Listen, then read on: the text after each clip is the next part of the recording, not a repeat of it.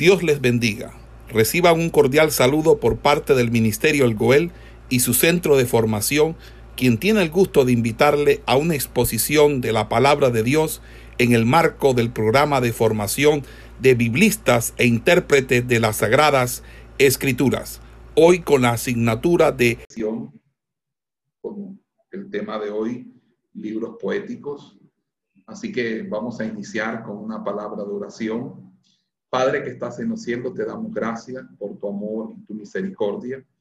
Te pedimos, Dios, tu sabiduría, tu inteligencia, tu entendimiento para captar cada palabra, cada enseñanza, cada mensaje, para que seamos instrumentos para tu gloria y tu honra. Bendice a mis hermanos, estudiantes y discípulos que se encuentran allí y también, Padre amado, a todos los que nos están escuchando a través de la emisora. Bendecimos a todos nuestros hermanos que están escuchando a través de eh, Goel Radio esta impartición.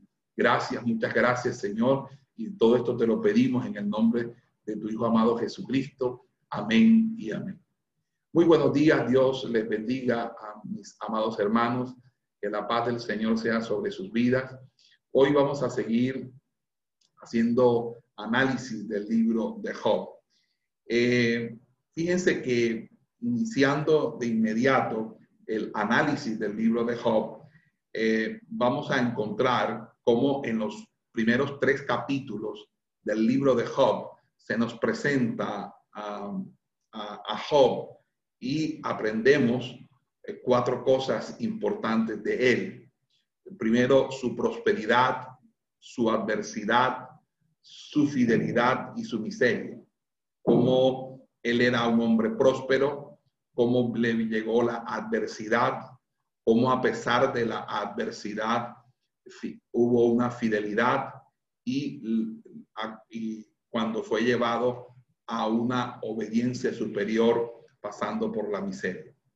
Entonces, eh, buscando ahí el capítulo 1 de Job, eh, hablando de la tierra de, de Uz, porque dice que eh, Job era un, era un varón ¿verdad? Que habitaba en la tierra de Uz. Y cuando uno lee el primer versículo del libro de Job, uno lee que hubo en tierra de Uz un varón llamado Job. Entonces, la tierra de Uz estaba probablemente en Edom o cerca de allí, ya que Elifaz, uno de los amigos de Job, provenía de Temán y esta ciudad históricamente ha estado relacionada con los edomitas. Según la Biblia, eh, Job era un hombre perfecto y recto, es decir, estaba plenamente formado y maduro en cuanto a su carácter y era recto en su conducta. La palabra que se traduce como perfecto tiene relación con integridad, otra palabra muy importante en el libro de Job. Las personas íntegras son personas plenamente formadas, sin hipocresía ni duplicidad. Las personas íntegras son sobrias en su carácter, son personas maduras en su manera de conducirse, porque están plenamente formadas. Ante las acusaciones de sus amigos y el silencio de Job, eh, de Dios, perdón, Job eh, mantuvo su integridad y al final Dios lo reivindicó. Eh, dice la escritura que Job era próspero en cuanto a familia. Los eventos de este libro ocurrieron en la era patriarcal, cuando tener una familia numerosa se consideraba una bendición de Dios. Sus hijos probablemente se llevaban muy bien entre ellos porque se reunían frecuentemente para celebrar los cumpleaños y esto habla muy bien de la forma en que Job y su esposa los habían criado. El que su padre realizara sacrificios después de cada fiesta de, cumpleaños no prueba necesariamente que las celebraciones fueron malvadas, sino solo que Job era piadoso y deseaba estar seguro que su familia estuviera a derecho con Dios, es decir, que si hubiesen cometido alguna falta, él expiaba las culpas con el modelo patriarcal del sacrificio familiar. En aquellos días, la, la riqueza se medía básicamente en términos de tierras, animales y sirvientes. Y Job tenía estas tres cosas en abundancia. Pero ser rico no lo alejó de Dios. Reconocía que el Señor le había dado su riqueza y utilizaba esa riqueza generosamente para el bien de los demás. Job no habría tenido problema alguno para obedecer lo que Pablo escribió en Primera de Timoteo, capítulo 6, versos 6 al 19, acerca de que no nos debemos enredar con la riqueza. Entonces, eh, fíjense que eh, sus eh, amigos, si bien es cierto que sus tres amigos lo hirieron profundamente, Job no dejó de considerarlos sus amigos. Cuando supieron de las calamidades de Job, viajaron grandes distancias para visitarlo y se sentaron en silencio con él por siete días para mostrar empatía y su error fue creer que debían explicar la situación de Job y decirle cómo debía cambiar. Eh, eh, ese, eh, esa, esa adversidad de Job que relata a partir del verso 6, ahí dice la escritura que Job se vio despojado de su riqueza en un solo día. Sabía lo que había ocurrido, pero no sabía por qué, puesto que el autor nos permite visitar el salón del trono celestial y nos deja escuchar la conversación entre Dios y Satanás, nosotros sí sabemos qué fue lo que causó la destrucción y por qué fue permitida. Pero si no tuviéramos ese conocimiento, probablemente pensaríamos lo mismo que pensaron los amigos de Job y lo culparíamos a él de su tragedia. La acusación de Satanás contra Job fue realmente un ataque contra Dios. Los tres amigos de Job insistieron en que sufría porque había pecado, pero eso no era cierto. Eliú le dijo que Dios estaba castigándolo para que fuera un mejor hombre y esto en parte fue cierto. Pero la razón fundamental para el sufrimiento de Job fue silenciar las acusaciones blasfemas de Satanás y demostrar que un hombre puede honrar a Dios incluso cuando lo ha perdido todo. Y esta batalla fue en las regiones celestes, pero Job no lo sabía. La vida de Job fue el campo de batalla donde se enfrentaron eh, eh, una guerra espiritual para definir la pregunta, ¿es Jehová Dios digno de la adoración del hombre eh, sin que medie para ello prosperidad? Es decir, ellos pueden adorarte sabiendo que no es un Dios de balde, en pocas palabras, ellos lo hacen desinteresadamente o porque tú los bendices. Entonces, hoy entendemos mejor que Job se, resistió a, seguir el consejo de, de sus amigos. Ellos deseaban que Job se arrepintiera de sus pecados para que Dios alejara el sufrimiento y lo prosperara de nuevo. Pero Job no podía inventar un pecado en su vida solo para arrepentirse y ganarse la bendición de Dios. En lugar de ello, se aferró a su integridad y bendijo a Dios aun cuando no comprendía lo que él estaba haciendo. Eso fue la verdadera derrota de Satanás.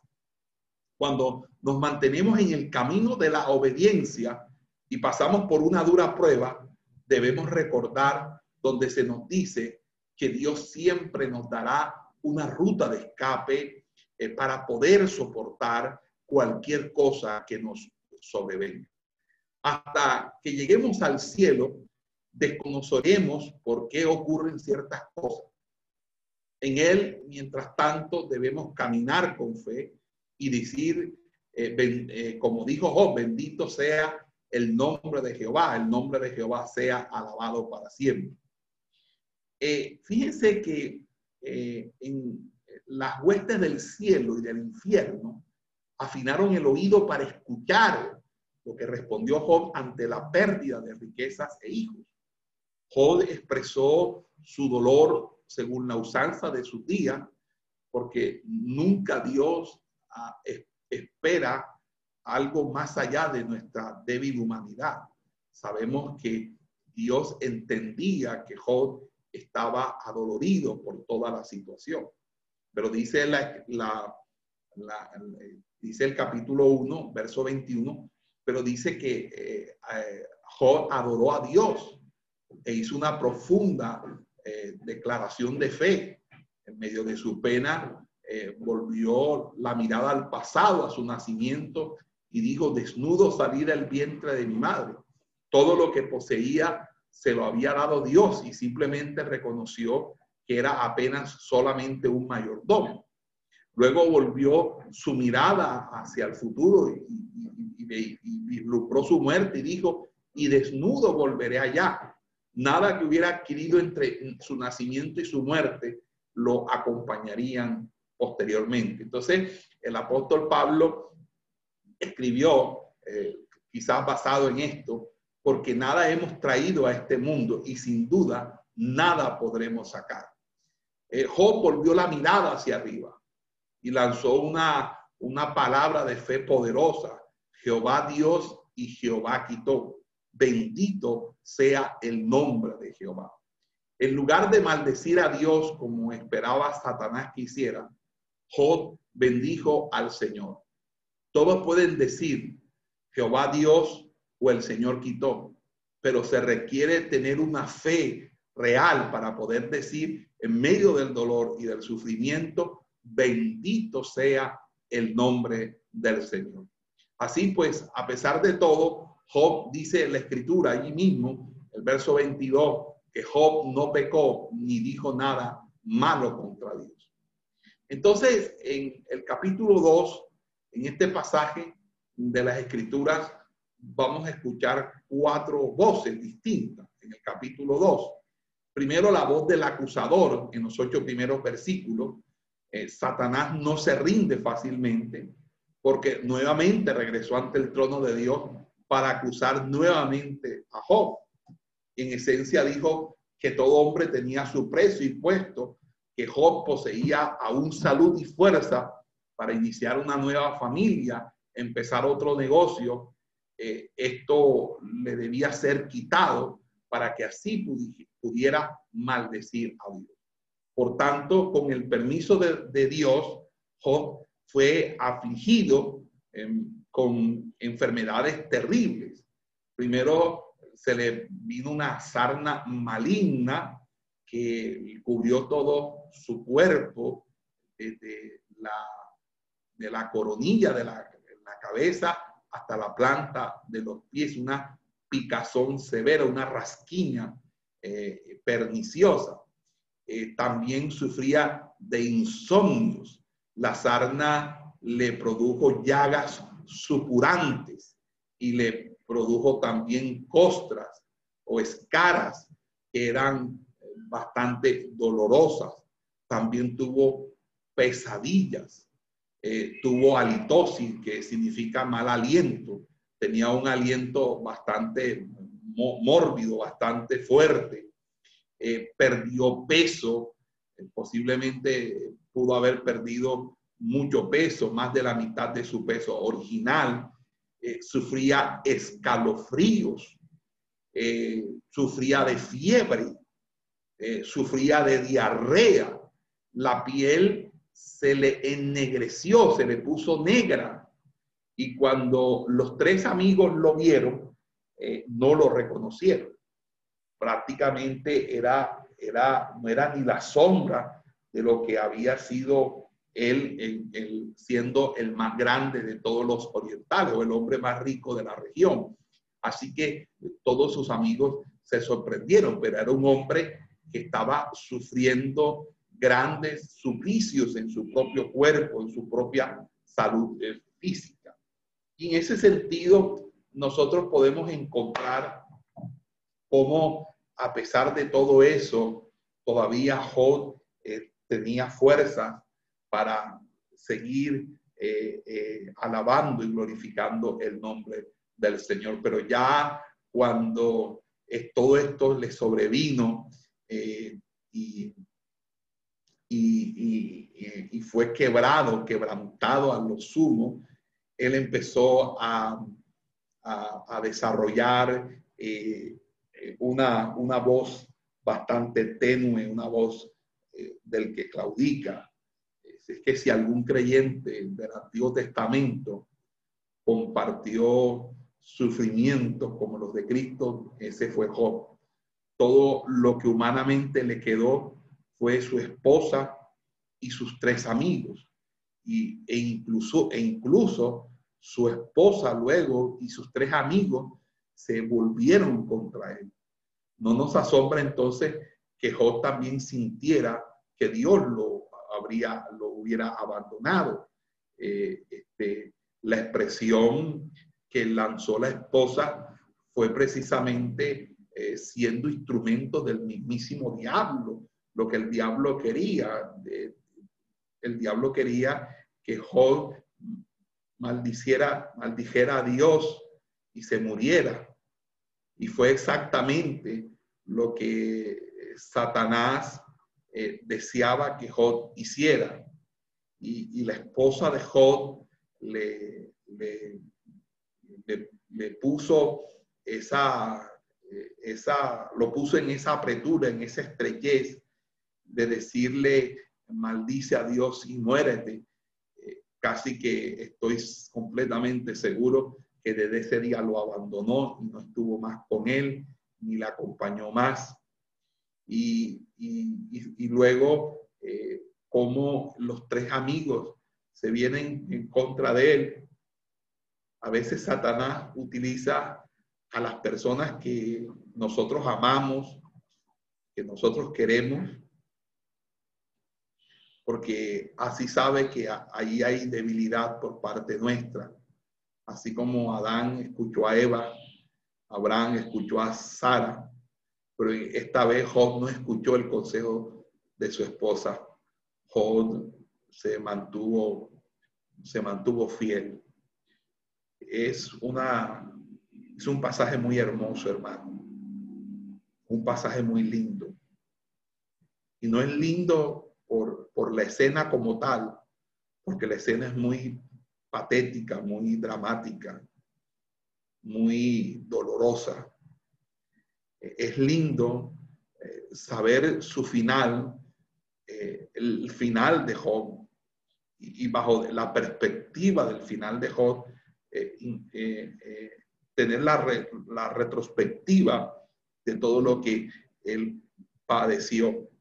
Entonces, eh, en los momentos de las grandes pruebas, de las grandes dificultades, nuestra primera pregunta no debe ser cómo puedo salir, salirme de esto, cómo, cómo puedo, cómo puedo esto, cómo puede esto acabar.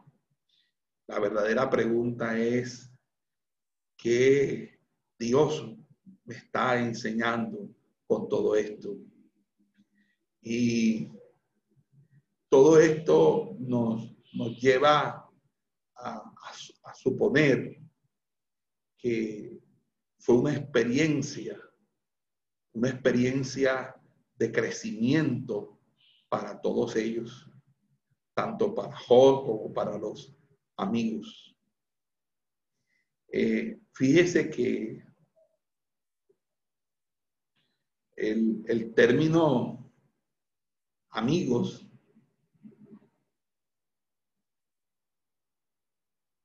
eh, es bastante diciente en este capítulo.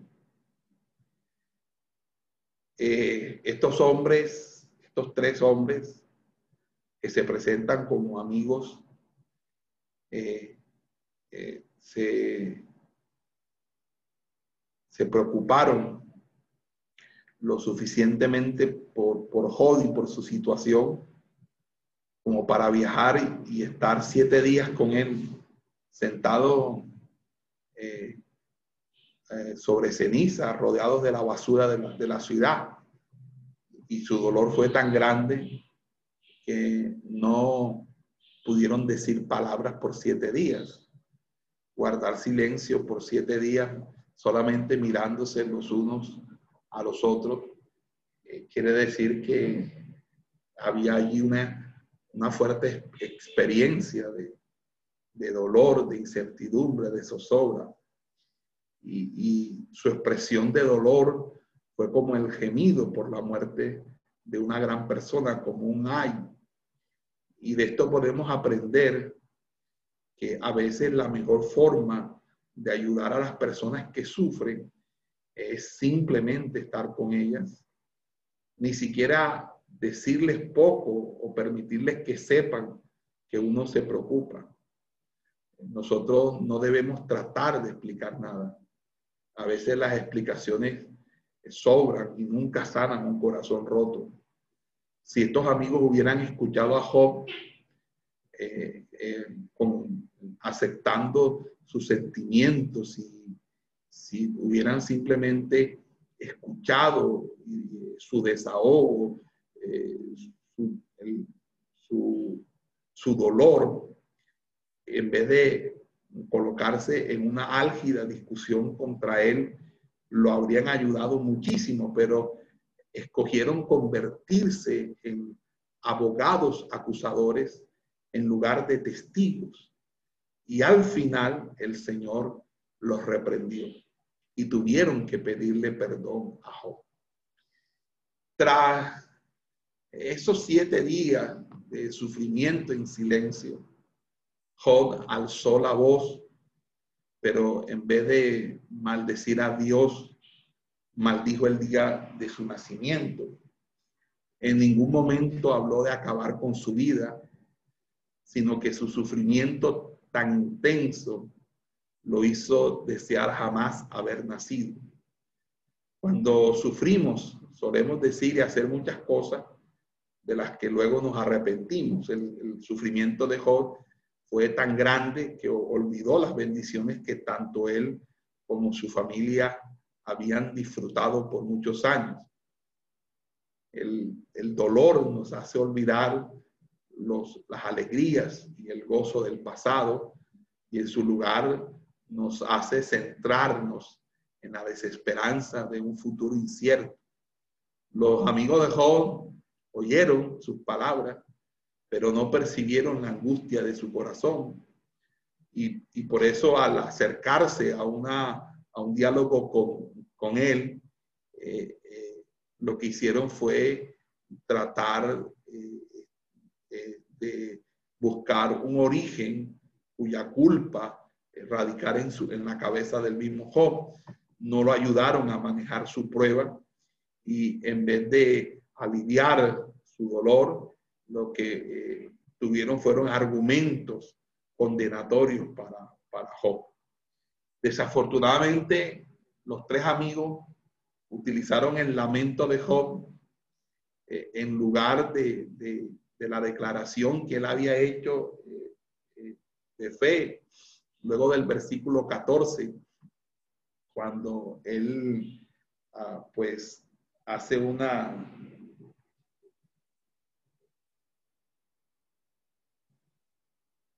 una, disculpen, una, eh, una, eh, una declaración de fe que voy a leer, el versículo 14, dice así.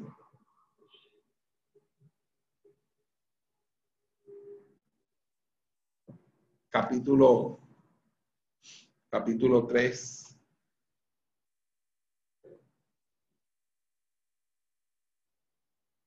capítulo 2, versículo 14. 2.14 dice, eh, aquí está, ya lo encontré. 2, no, perdón, 3.14. 2 nada más llega hasta el 3. 3.14 dice, con los reyes y con los consejeros de la tierra que reedifican para sí ruinas, o con los príncipes que poseían el oro, que llenaban de plata sus casas.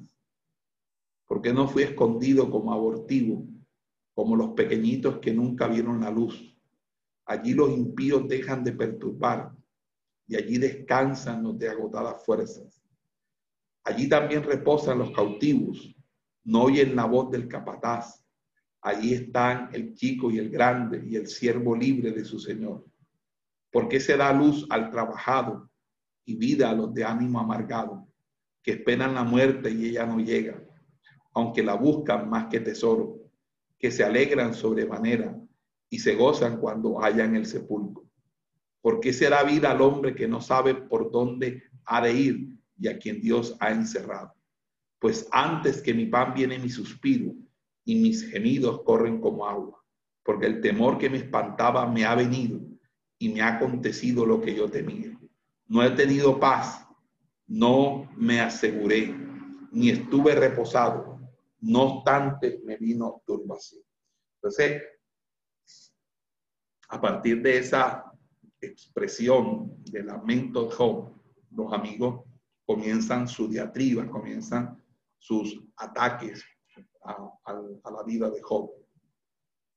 Entonces, eh, comienza la segunda sección del libro eh, que va a abarcar los capítulos del, del 4 al 21, que es todo el relato de los diálogos, y los tres compañeros de Job, Elifaz, Bildad y Sofar, estaban, están con él para condolerse con él y consolarlo. Sin duda, sus motivos son puros y sus intenciones honorables, porque su silencio de, una, de una semana completa expresó esa simpatía o esa empatía, pero también confusión y dolor. Pero cuando Job rompe el silencio con un grito de angustia, los tres se sienten compelidos a hablar. Entonces, impresionados ante el deseo de morir que expresa Job, asumen la responsabilidad de corregirlo por sus comentarios inapropiados a la luz de ellos. Cada uno habla y a cada uno Job le responde, por lo que hay en todo este, en todo este, este, este, en todo este volumen o en toda esta segunda sección, tres ciclos en el diálogo. Hay obviamente algunas observaciones que deberíamos hacer antes de introducirnos a estos diálogos o a estos tres ciclos en el diálogo. Eh, número uno, a lo largo de, su, de, de, sus, de sus discursos, los amigos se mantienen inflexibles en su postura teológica. Su visión es que el justo es recompensado y el injusto castigado y que por eso Job tenía que haber pecado a propósito y debía arrepentirse. Eh, su, el razonamiento es básicamente un silogismo. Todo sufrimiento viene como castigo del pecado. Job está sufriendo, por tanto Job es pecador. Y esta, este silogismo eh, esta relación causa-efecto afirma que lo que el hombre recibe depende de lo que haya hecho. Eh, lo segundo que tendríamos que nosotros considerar sobre estos diálogos es que los amigos, eh, en la medida en que iba avanzando el diálogo, se volvieron más mordaces y específicos a medida que progresaron los discursos. En la primera ronda, los tres simplemente lanzaron indirectas sobre un posible pecado y urgieron a Job a arrepentirse. Eh, le, le dijo, por ejemplo, ciertamente yo, buscaría a Dios y le encomendaría mi causa. Eh, Bildad dijo, si eres puro y recto. El Sofar dijo, si alguna iniquidad hay en tus manos. Eh, pero en la segunda ronda, pasan de la sugerencia a la insinuación. Ya eh, son menos indirectos, más directos. Eh, Elifaz dice que los malvados están en peligro. Bildad dice que los malvados están atrapados y serán olvidados. Y, y Sofar dice que vivirán poco y perderán su riqueza. Entonces todos esperaban que Job entendiera el punto y supiera que estaban hablando de él. Obviamente, eh, todo lo que Elifaz, Bildad y Sofar decían. Pero ya en la tercera ronda incluyen acusaciones muy abiertas, muy directas. Elifaz eh, cita seis pecados de los que Job eh, supuestamente es culpable. Y Bildad anuncia directamente que todo hombre es un gusano. Y obviamente también lo es Job por ser hombre. Entonces, en ese sentido, ya los tres, los tres, las tres rondas de discurso, perdón, van en una alzada de acusaciones y, fuerte enfrentamiento contra Job. Y tras cada discurso, Job afirmó siempre su inocencia. Eh, él decía que no había renegado las palabras del santo, que era íntegro, que no había iniquidad en sus manos, que estaba aferrado a, su justicia.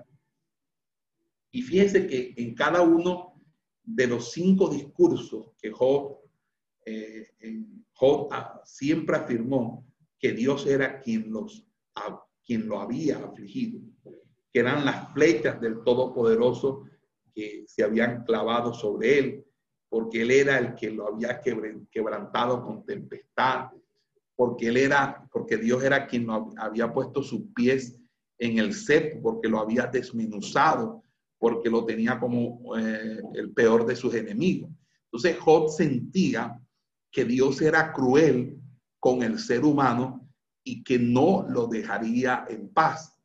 Y en cada uno de los tres discursos de la primera ronda, Job siempre preguntó por qué, por qué me pones por blanco tuyo, porque soy el objeto de, tu castigo, de tu, de tu reprensión, por qué contiendes conmigo, por qué escondes tu rostro. Son preguntas que Job va a ir, haciendo en, cada uno de sus, de sus acotaciones. Pero fíjese que en, si en cinco de sus discursos eh, eh, Job afirma que Dios lo ha afligido, y en tres de, y en tres de sus discursos, Job pregunta por qué. En seis de los ocho discursos, Job anhela presentarle su caso a Dios. Eh, dice, si pretendiera discutir con él, no podría responderle a una cosa entre mí. Eh, en el capítulo 13 le dice, querría razonar con Dios. En el 16 le dice, ojalá pudiera disputar el hombre con Dios. Eh, en, el, en el 19 dice, ¿quién diera ahora que mis palabras se escribiesen en un libro? En el 23 y 31 dice, expondría mi causa delante de él. ¿Quién me diera ser escuchado? Entonces, cada discurso de Job es más largo que, que, que el del amigo que habla inmediatamente antes de él. Cada vez que uno de sus amigos habla, ese discurso es más corto que el que ha hecho, ha, hecho anteriormente, a excepción de Sofar, que Sofar creo que es el más fuerte para mi concepto, pero solamente habla dos veces. Es decir, que en el tercer ciclo Sofar no habla. Eh, lo otro que también tendríamos que connotar de, estos, de estos discursos, de estos diálogos, son que los amigos se centran en distintos aspectos de Dios. Por ejemplo, Elifaz señala la distancia que media entre Dios y el hombre eh, y que Dios castiga a los malvados. Bildad, en cambio, afirma que Dios es justo y grande y castiga solo a los malvados. Y Sofar subraya que Dios es inescrutable y castiga a los malvados rápidamente. Entonces, fíjense que cada uno de ellos, desde desde un punto particular teológico, es decir, desde un punto particular en su concepción de Dios, llega a la misma conclusión, sea que Dios eh, haya se haya distanciado con el hombre, igual castiga a los, a los malvados. Tanto, tanto por la justicia de Dios, Dios castiga a los malvados. Y tanto que Dios es inescrutable, castiga a los malvados. Entonces todos eh, decían la única manera, lo único que podemos decir es que Job, eh, usted está viviendo eso porque Dios te está castigando, porque Dios está obrando en, tu vida porque tienes un pecado oculto. En pocas palabras, eh, no lo bajaron de adúltero, no lo, no, lo no lo bajaron de fornicario, no lo bajaron de algún pecadillo que estuviera escondido, de ahí no lo bajaron. Elifaz basa sus argumentos en la experiencia. Dice, eh, eh, dice tres veces, dice eh, que he visto. Entonces, Bildad es quizás más severo y menos cortés que Elifaz. Y, y, basa su enfoque en la tradición. Él, por ejemplo, dice, pregunta tú a la, ahora a las generaciones pasadas, mientras que Sofar fue eh, el más rudo y directo de los tres, con una lengua aguda, un dogmatismo descortés, se abalanzó contra Job y, y todas sus palabras se basaron en meras suposiciones, no tenían evidencia alguna contra Job, simplemente todo era suposición.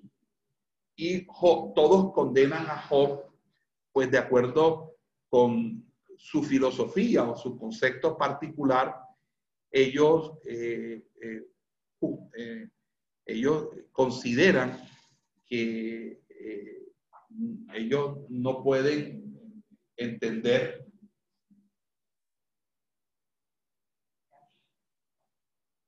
ellos no pueden entender que Job se quiera justificar a expensas de Dios. Entonces, eh, entonces ellos lo que hacen es justificar a Dios a expensas de Job. Es decir, si eh, eh, Job se justifica a expensas de Dios, ellos lo que hacen es justificar a Dios a expensas de Job. Entonces, ellos dicen, no, Dios es justo, malvado y perverso aquí eres tú. Entonces, ahí se da esa situación básicamente. Entonces, Bildad y Sofar, aunque usan énfasis diferentes eh, al, de Elifaz, hacen eco de sus discursos. repiten muchos de los temas que ha iniciado Elifaz. Eh, por ejemplo, cuando en el capítulo 5 él dice que Dios es grande, eh, ellos vuelven y lo repiten. En capítulo 8, en el capítulo 11, en el 8 Bildad, en el 11 Sofar. Y Elifaz dice eh, que los malvados serán estériles. Y Bildad y Sofar hacen comentarios parecidos. Elifaz dice que el pecador hallará oscuridad eh, y Bildad y Sofar reiteran las, las, las mismas observaciones. Entonces, eh, en el primer ciclo, ya volviendo aquí al primer ciclo, hay tres, tres intercambios. El primero es entre Elifaz y Job, el segundo entre, entre Bildad y Job y el tercero entre Sofar y Job. Los tres hombres eran mayores que Job y suponemos que Elifaz era el más anciano, puesto que habló eh, de primero. Basó sus discursos en dos cosas, eh, sus propias observaciones de la vida y una experiencia personal atemorizante que tuvo una noche. Entonces, eh, tiene gran fe en la tradición y el Dios que adora es eh, inflexible, es inflexible dador de la ley. Y Elifaz tiene una teología rígida, donde hay poca o ninguna cabida para la gracia de Dios. Entonces, la tendencia teológica de Elifaz es que si usted está enfermo es porque usted está en pecado, si usted eh, le va mal en los negocios es porque usted está en pecado. Si usted, eh, un hijo se le muere es porque usted está en pecado. Eh, si a usted le pasa cualquier cosa es porque usted está mal delante del Señor.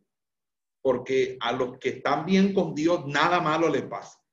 Solamente las cosas malas le pasan a los que están mal con Dios. Entonces, esa es una teología que parece mentira, pero sí es la teología que muchos, eh, muchos miden, eh, sobre todo eh, hay personas que me da risa, que tienen esa teología para los demás, pero para ellos no tienen esa teología. Entonces, fíjense que en ese sentido, eh, eh, Bildad eh, debe haber sido el segundo en edad de los tres y era en, en, en, en, cierta palabra, en, cierta, en, cierto, en cierto sentido, un legalista. Y, y, y digo legalista, aunque hoy esa palabra es muy mal utilizada. Se cree que legalistas son aquellos que que aman la sana doctrina y la doctrina, y sobre todo la doctrina de la santidad. No, no, no. Eh, legalista es aquel que no le da espacio a la gracia y a la misericordia en la aplicación de la ley. Es aquel que exacerba la ley y coloca pesadas cargas que otros no pueden asumir. Entonces, en ese sentido, eh, no nos confundamos. Nosotros, los de sana doctrina, no somos legalistas. Muy por el contrario, aquí cuando alguien peca, nosotros lo llamamos al arrepentimiento, lo exhortamos para que se restaure, para que sea restituido en la gracia del Señor. Si fuéramos legalistas, eh, simplemente lo votamos de la iglesia y lo expulsamos y más nunca le dirigimos la palabra y simplemente lo tenemos como alguien que, que, que nunca existió para nosotros. Pero no, aquí hay espacio para la restauración, hay espacio también para que las personas rectifiquen, para que las personas mejoren, etcétera, etcétera. Entonces, en ese sentido, a mí me parece que eh, Bildad eh, estaba seguro que los hijos de, de Jod habían muerto porque también eran pecadores. Y este hombre da la impresión de no tener sentimientos por su amigo doliente. Entonces, eh, el, legalista es alguien que le gusta hacer juicios sin misericordia. Entonces, en ese sentido, ese es el legalismo. Legalismo no es que uno enseñe la santidad, que los hombres y las mujeres deben vestir eh, piamente, que las mujeres y los hombres tienen que vestir con pudor y con modestia, que la mujer no debe eh, usar prendas provocativas o provocadoras eh, o que muestren su desnudez o que sean, eh, o los hombres lo mismo, con prendas ceñidas al cuerpo, que debemos vestir con sobriedad, o dando honor al mensaje que, del, que, del cual somos portadores, que nosotros no estamos para, para, para eh, pintar y para, eh, y para enmascarar nuestro rostro con tintura, con, con emolientes y con, y con, y con formas eh, que de una manera u otra maquillan lo, que, lo que es la creación de Dios, lo como Dios nos ha hecho, que la naturalidad del cuerpo, la naturalidad del rostro es digno para delante del Señor. Entonces, estos son en, creencias que están arraigadas en principios bíblicos que eh, sostenemos y seguimos sosteniendo para la gloria del Señor, pero que en ningún momento nosotros eh, eh, podemos ser catalogados como legalistas porque eso realmente no es un vocablo que pueda definirnos claramente. Entonces, no me siento aludido cuando dicen legalista, no me siento aludido ni siento aludido a, la doctrina que enseño como legalista, yo sí eh, eh, eh, quisiera decir que legalistas son los extremistas. Los extremistas sí son legalistas porque ellos llevan sus normas a un extremo tal que es muy difícil, muy difícil dar, dar paso a la misericordia y al amor. Ok, entonces es importante esa aclaración. Y Bildad lo que muestra es que no le importa el dolor de, simplemente eh, para él todo ha sido un interrogatorio de parte para que eh, Job confiese su delito, su pecado. Sofar es el más joven eh, de los tres y seguramente es el más dogmático. Y dogmático es en el sentido de que es implacable. Le dice a Job que Dios le está dando nada más y nada menos que lo que merece por sus pecados. Le habla a Job solo dos veces. Yo creo que eh, Job no hubiera aguantado una tercera vez que le hubiera hablado Sofar, porque Sofar es, terrible.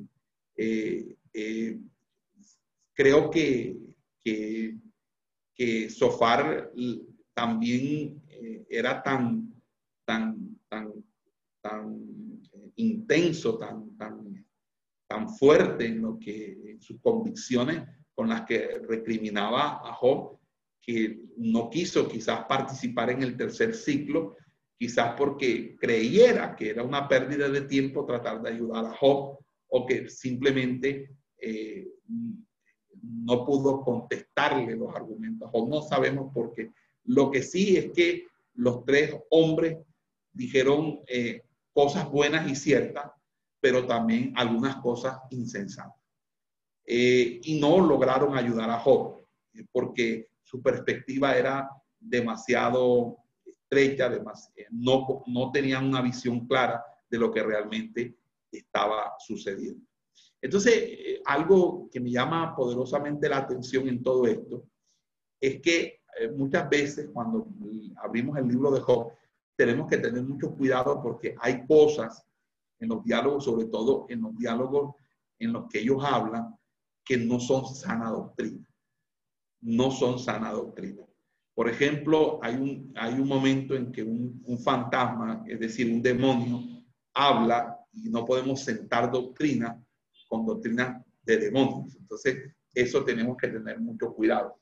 Entonces, hay muchas cosas que no son inspiradas, que no son, no son, eh, no son bíblicamente correcta. Aparecen allí por la objetividad de las escrituras porque tenían que aparecer allí para conocer los puntos de vista de, todos los ángulos, pero realmente no es que eh, eh, la Biblia apruebe, o sea, la Biblia no aprueba todo lo que en ella aparece. Hay cosas, por ejemplo, la Biblia no aprueba que, que, que Caín haya matado a Abel. Eso no lo aprueba. Eso no, no lo aprueba. Tampoco aprueba de que Herodes haya mandado a matar a los niños en Belén. O sea, eso tampoco está escrito allí para que lo sepamos y conozcamos la historia, pero no significa que la Biblia apruebe todo lo que en ella aparece. Eso es muy importante que lo digamos eh, eh, a, todos ustedes. Entonces, eh, vamos entonces a hacer un, un, un análisis del, primer, del, primer ciclo, del primer ciclo, del primer diálogo. Eh, vamos a ver si, si aquí eh, eh, podemos hacer ese, ese desarrollo. Entonces, en ese desarrollo dice que ese primer ciclo, los tres amigos, los tres amigos estuvieron estuvieron callados durante siete días. Y luego eh, Elifaz respondió no para aliviar el dolor del corazón de Job,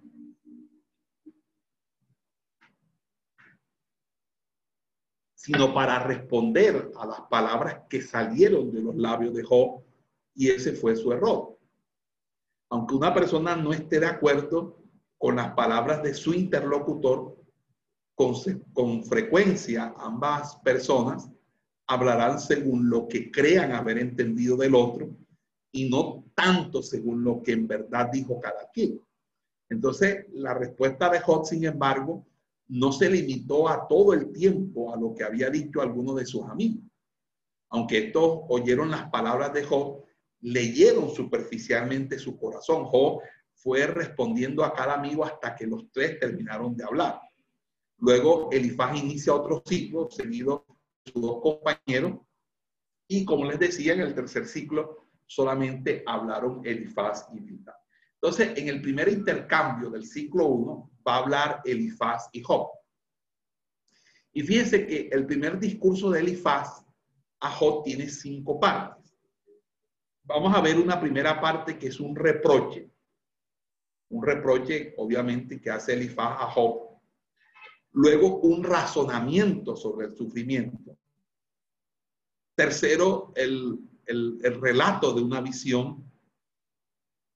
Cuarto, una recomendación. Y quinto, un recordatorio de las bendiciones de Dios.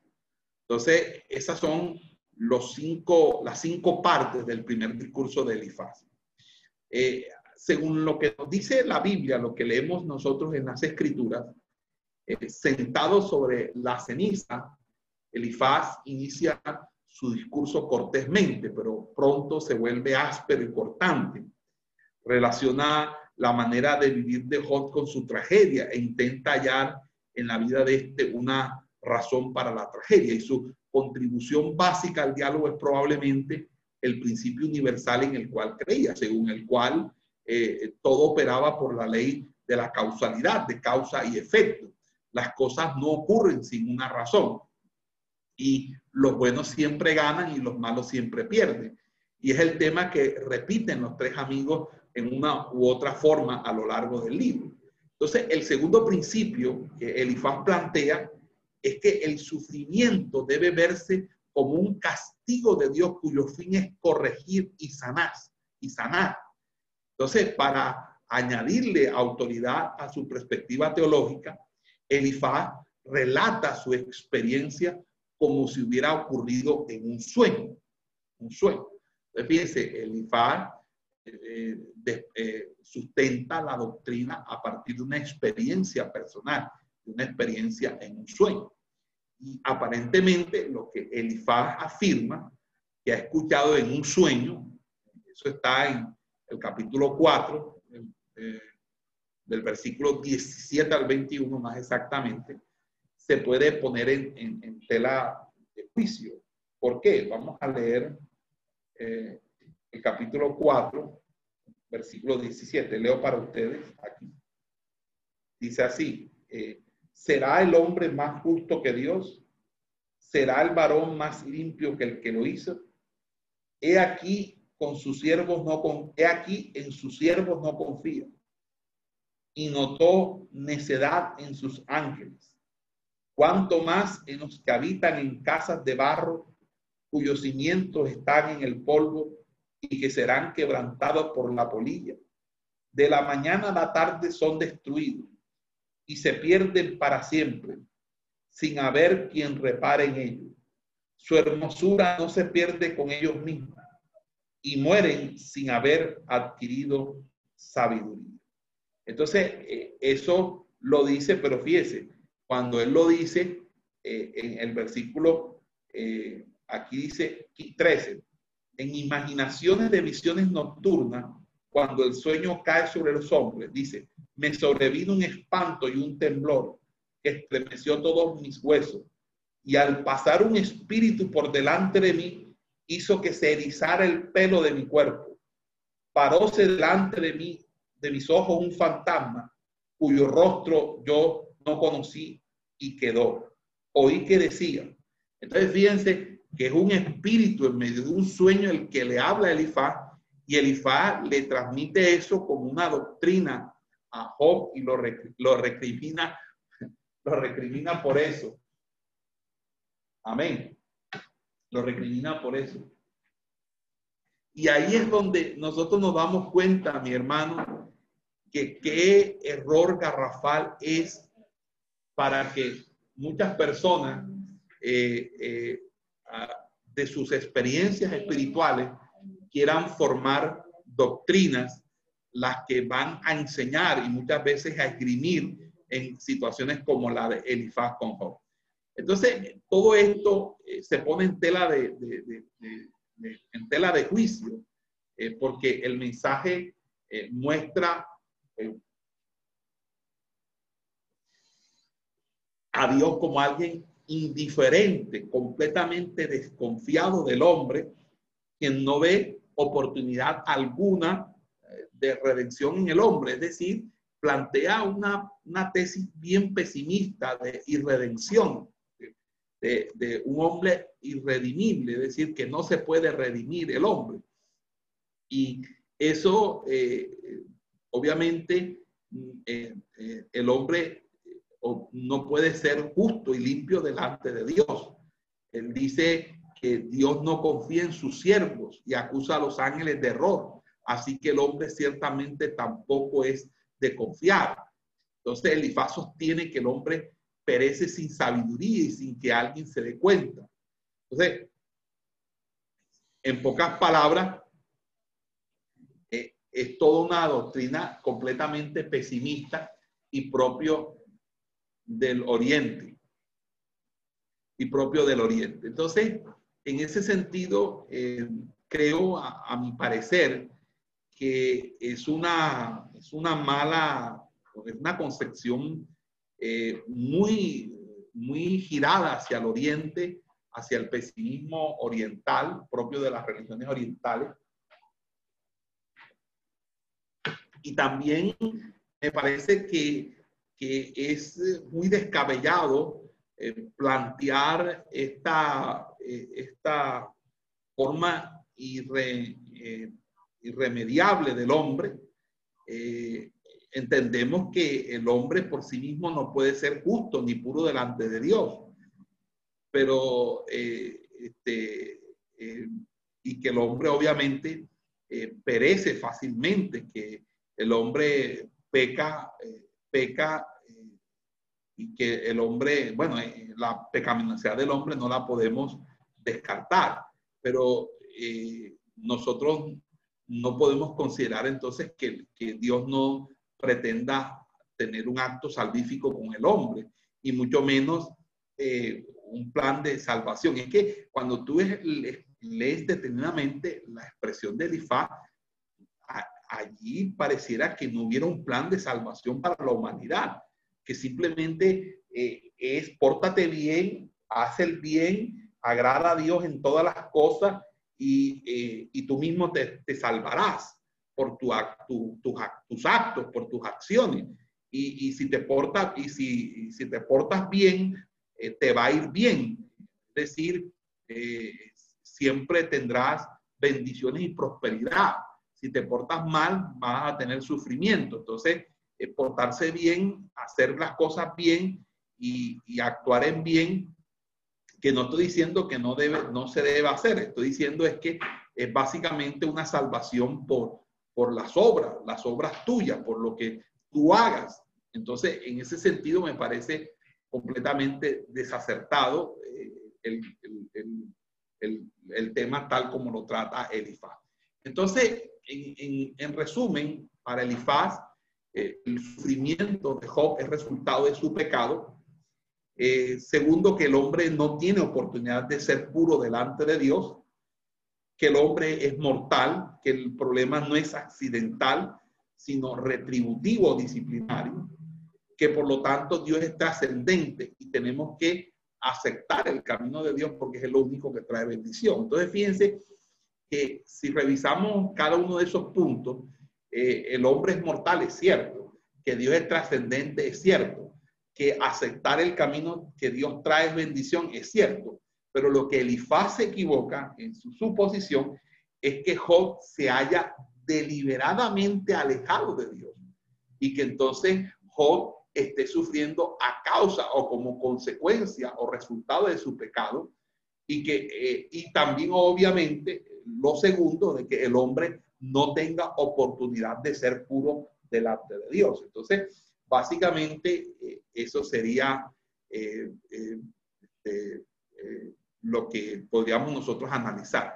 Ahora, si revisamos la respuesta que Job le da a Elifaz, eh, eh, eh, Elifaz, perdón, Job le da a Elifaz, o la, cómo responde Job a Elifaz, él va a responder de la siguiente manera, en cuanto a que el hombre no tiene oportunidad de ser puro delante de Dios, entonces Job le va a responder con la justificación de su queja. Es decir, bueno, tú dices que no yo no tengo oportunidad de ser puro, pero yo voy a justificar mi queja. Voy a reclamar justicia para todo esto que me está aconteciendo. Además de eso, eh, yo les voy a, voy a, mostrar la desesperación por, por, este sufrimiento que me está causando. Eh, también eh, voy a hablar acerca de la desilusión que, que, me producen a mí los amigos. Es decir, eh, que en pocas palabras, en vez de ayudarme, me están es, lacerando, maltratando mucho más. Eh, también él va a apelar a una súplica a, a, esos tres amigos que están allí. Va también a, a, modelar su miseria. Y entonces, por último, va a terminar con una oración, una oración a Dios, pidiéndole eh, reivindicación, pidiéndole auxilio, pidiéndole respuesta. Entonces, nosotros vemos ahí un corazón completamente por parte de Job desilusionado, que esperaba mucho más de un amigo y cuando Job realmente necesitó de amigos, no recibió su ayuda, aunque lo único que les pidió fue amistad. Él nunca les pidió dinero, nunca les pidió que lo ayudaran nuevamente a, a, volver nuevamente a la, a la, vida de negocio o, o, o les pidió prestado plata. No, no, no.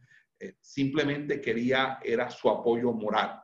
Y Job refutó las insinuaciones de Elifaz eh, de que hubiera hecho algo malo y hizo una fuerte defensa de su inocencia. Entonces, hasta ahí, mis amados hermanos, vamos a, dejar allí eh, para la próxima. Vamos a ver el segundo intercambio del ciclo entre eh, Bildad y Job. Primero vimos Elifaz y y ahora eh, y Job. Amén, gloria sea Señor. Esperamos que este estudio haya sido de bendición para su vida y ministerio. A Dios sea la gloria. Este es el Ministerio El Goel, vidas transformadas para cumplir el propósito de Dios.